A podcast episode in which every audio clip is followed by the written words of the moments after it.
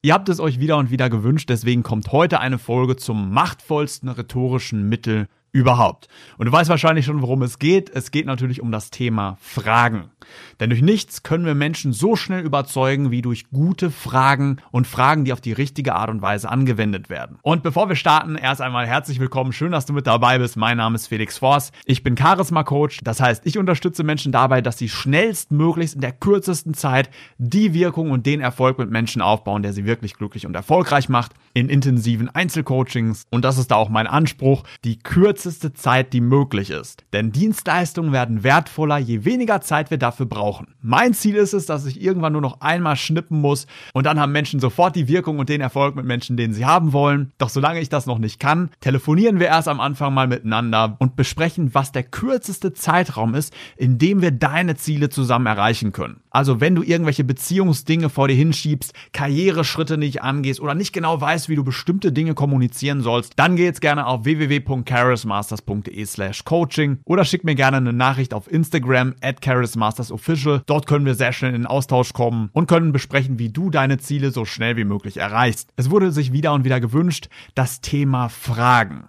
Fragen sind meiner Meinung nach das machtvollste rhetorische Mittel, was uns zur Verfügung steht. Stell dir gerne mal vor, jemand sagt dir, du musst jetzt eine Aufgabe machen, du musst jetzt die Hausaufgaben machen, du musst die Aufgabe bis heute zu Ende führen. Dann löst sich bei dir wahrscheinlich auch innerer Widerstand aus. Weil wir Menschen mögen es nicht, gezwungen zu werden, gegen unseren Willen, dass Druck auf uns ausgeübt wird, dass andere Menschen dir sagen, was du musst und nicht musst. Und die intuitive Reaktion ist, ich muss gar nichts, gar nichts muss ich. Also wir kommen in den emotionalen Zustand der Reaktanz, der Wehrhaftigkeit. Viele werden sehr schnell wütend, wenn ihnen gesagt wird, dass sie etwas machen müssen. Und trotzdem machen die meisten Leute den Fehler, andere zu überzeugen, indem sie den Imperativ verwenden, also die Befehlsformen sagen, du musst das machen, das machen. Ganz viele Führungskräfte, viele Chefs machen das falsch, verlieren dadurch permanent Beliebtheit, verlieren permanent Sympathie, verlieren das Vertrauen ihrer Mitarbeiter. Dabei geht es doch auch viel einfacher. Du bekommst heute drei Arten Arten von Fragen, beziehungsweise drei Fehler, die Menschen wieder und wieder mit Fragen machen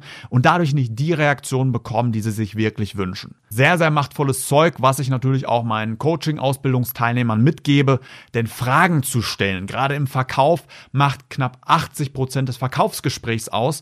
Und wenn du noch nicht genau weißt, welche Fragen du jetzt stellen solltest, um Menschen etwas zu verkaufen, dann klappt das nicht, dann verkaufst du nichts. Das folgt einem ganz einfachen Schema und die, die das noch nicht erlernt haben, die verkaufen weniger oder verkaufen gar nicht. Deswegen ist das natürlich auch wichtig, wenn ich jetzt Menschen vorbereite, die Coachings verkaufen wollen, dass die genau wissen, wie sie das jetzt auch können. Deswegen Fragen stellen ganz wichtig. Oder auch im Bereich Dating, welche Fragen solltest du beim Ansprechen stellen? Oder grundsätzlich in der Überzeugung. Fragen sind einfach extrem. Es ist einfach extrem wichtig. Es lohnt sich einfach extrem, sich mit dem Thema Fragen zu beschäftigen. Und alle, die das noch nicht machen, die verlieren jede Menge. Der erste häufige Fehler, den Menschen beim Fragen stellen machen, ist es, sie stellen die Fragen viel zu breit. Und was passiert, wenn die Fragen viel zu breit gestellt werden?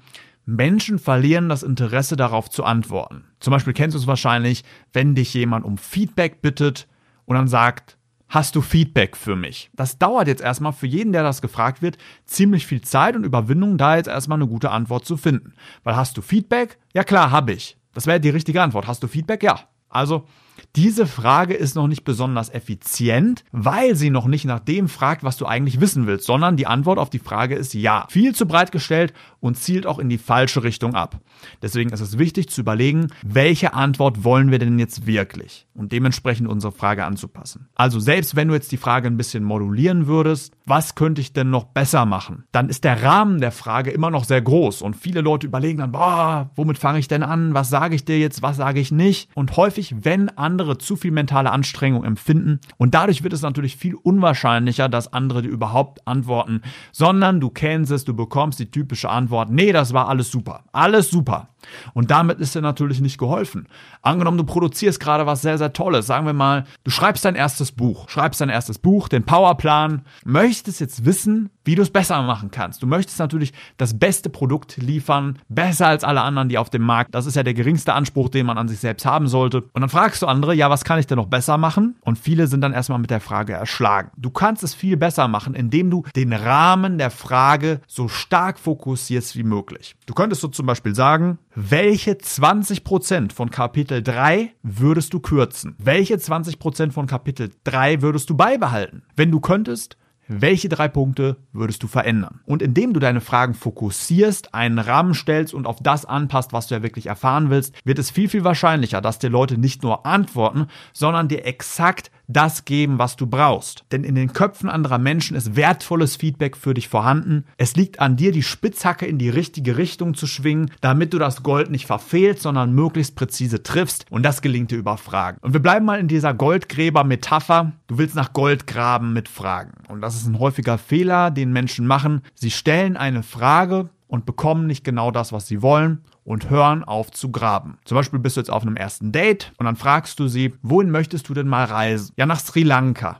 Ah, okay, Sri Lanka finde ich cool. Ja, ich möchte mal nach Italien reisen. Ne, absoluter Gesprächsstopper noch fast gar nichts mit der Information angefangen. Also sowohl die Antwort, ich möchte nach Sri Lanka reisen, wurde nicht gewertschätzt und das ist noch unglaublich oberflächlich. Hier wurde viel zu flach gegraben und wenn du wirklich das Gold finden willst, jemanden wirklich kennenlernen willst, die wertvollsten Informationen kennenlernen willst, dann grabe extrem tief. Es gibt einen Richtwert fürs tiefe Graben und der liegt bei drei bis sieben, dass du drei bis sieben vertiefende Fragen stellst, bis dann die allerwertvollsten Informationen zutage kommen. Und die Nummer Nummer eins Frage, um zu graben, ist warum? Wohin möchtest du denn irgendwann mal reisen? Nach Sri Lanka. Ach ja, cool, Sri Lanka.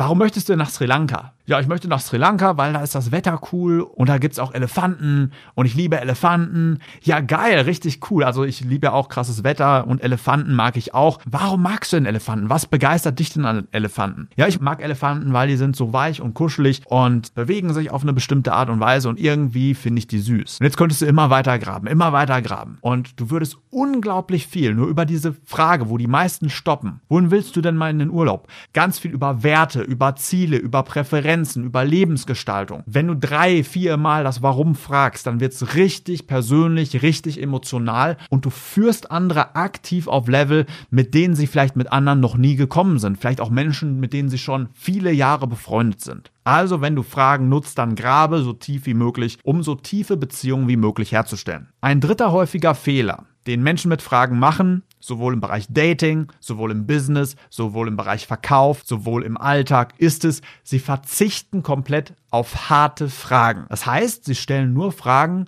bei denen sie kalkuliert denken, da kommt, das ist der anderen Person nicht unangenehm und da kommt auf jeden Fall auch eine gute, positive Reaktion. Und ja, das kann sehr gut sein, wenn du dann zum Beispiel fragst, was ist denn dein Lieblingseis, was ist dein Lieblingsurlaub, nach positiven Emotionen frag. Allerdings, gerade im Verkauf überzeugst du Menschen viel, viel schneller, wenn du harte Fragen stellst. Zum Beispiel, angenommen, du würdest das jetzt nicht machen, angenommen, du würdest das jetzt nicht kaufen, angenommen, du würdest nicht mit mir ausgehen. Was würdest du dadurch bekommen? Was würdest du dadurch verlieren? Eine harte Frage, die die meisten niemals stellen würden. Der erste Teil der Frage, angenommen, du würdest das jetzt nicht machen. Angenommen, du würdest nicht mit mir ausgeben. Angenommen, du würdest nicht kaufen. Das ist natürlich schon eine Einleitung der Frage, was die meisten niemals machen würden. Das ist nicht intuitiv, weil wir wollen Menschen ja dahin leiten, das sie zu machen. Und dann zu fragen, ey, wenn du das jetzt nicht machst, was wäre denn dann? Ne? Komplett unintuitiv. Dabei steigt die Wahrscheinlichkeit, dass sie es dann machen. Wenn der zweite Teil kommt. Also angenommen, du würdest jetzt nicht kaufen, was würde denn dann passieren? Oder was würdest du denn dann bekommen? Oder was würdest du dann verlieren? Ja, angenommen, ich würde jetzt nicht kaufen, dann würde sich wahrscheinlich nichts verändern bei mir erstmal. Ich würde nichts umsetzen. Ich würde wahrscheinlich so weitermachen wie bisher. Ich würde wie in den letzten Jahren keine Resultate erzielen, würde angestellt bleiben, würde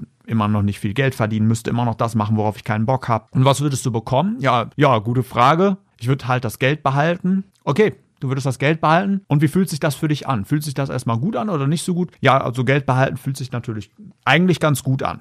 Wieder eine Frage, die die meisten nicht stellen würden. Wie würde sich das denn anfühlen, wenn du jetzt dein Geld behältst? Ja gut. Hast du denn schon mal so viel Geld für irgendwas ausgegeben? Das würden die meisten Leute auch nicht fragen. Oder hast du denn schon mal, wann hast du denn das letzte Mal so viel Geld ausgegeben? Das würden die meisten auch nicht fragen, weil Fragen nach Geld lösen Schmerz im Gehirn aus. Allerdings, wenn du das auf eine bestimmte Art und Weise machst, dann ist das wieder ein Ankerpunkt, um deinen Preis noch besser zu präsentieren. Also da gibt es unglaublich viele Tricks, unglaublich viele machtvolle, harte Fragen, geschickte Fragen, um den Verkauf wahrscheinlicher zu machen, um dafür zu sorgen, dass Leute schneller mit dir ausgehen, besser netzwerken, dass Beziehungen besser werden. Also extrem machtvoll. Und das bringe ich dir gerne alles bei. Je nachdem, was da gerade dein Ziel ist. Und wenn du das auch alles beherrschen möchtest, dann schreib mir gerne eine E-Mail an felix.carolsmasters.de. Wir telefonieren einfach mal, sprechen mal darüber, was deine Ziele sind, was genau du brauchst, um sie zu erreichen, was dich noch abhält. Und wenn das für uns beide passt, dann verkaufe ich dir gerne was, was dich dann zu deinem Ziel bringt, so schnell wie möglich. Und wenn das für uns nicht passt, dann war das Gespräch für dich kostenlos, dann haben wir wenigstens mal miteinander gesprochen. Und ansonsten bekommst du alles Gute, was ich bisher gesammelt und entwickelt habe. Vielfach erprobte, wissenschaftlich belegte Techniken, psychologisch belegt. Ich würde mich natürlich sehr freuen, mit dir zusammenzuarbeiten und deine Ziele so schnell wie möglich mit dir zu erreichen. Je schneller es uns gelingt, desto besser. Also schreib jetzt gerne eine E-Mail an felix at oder klick auf den ersten Link in der Videobeschreibung. Und ansonsten, mein Name ist Felix Forst. Ich wünsche dir schöne Feiertage und noch eine starke Woche.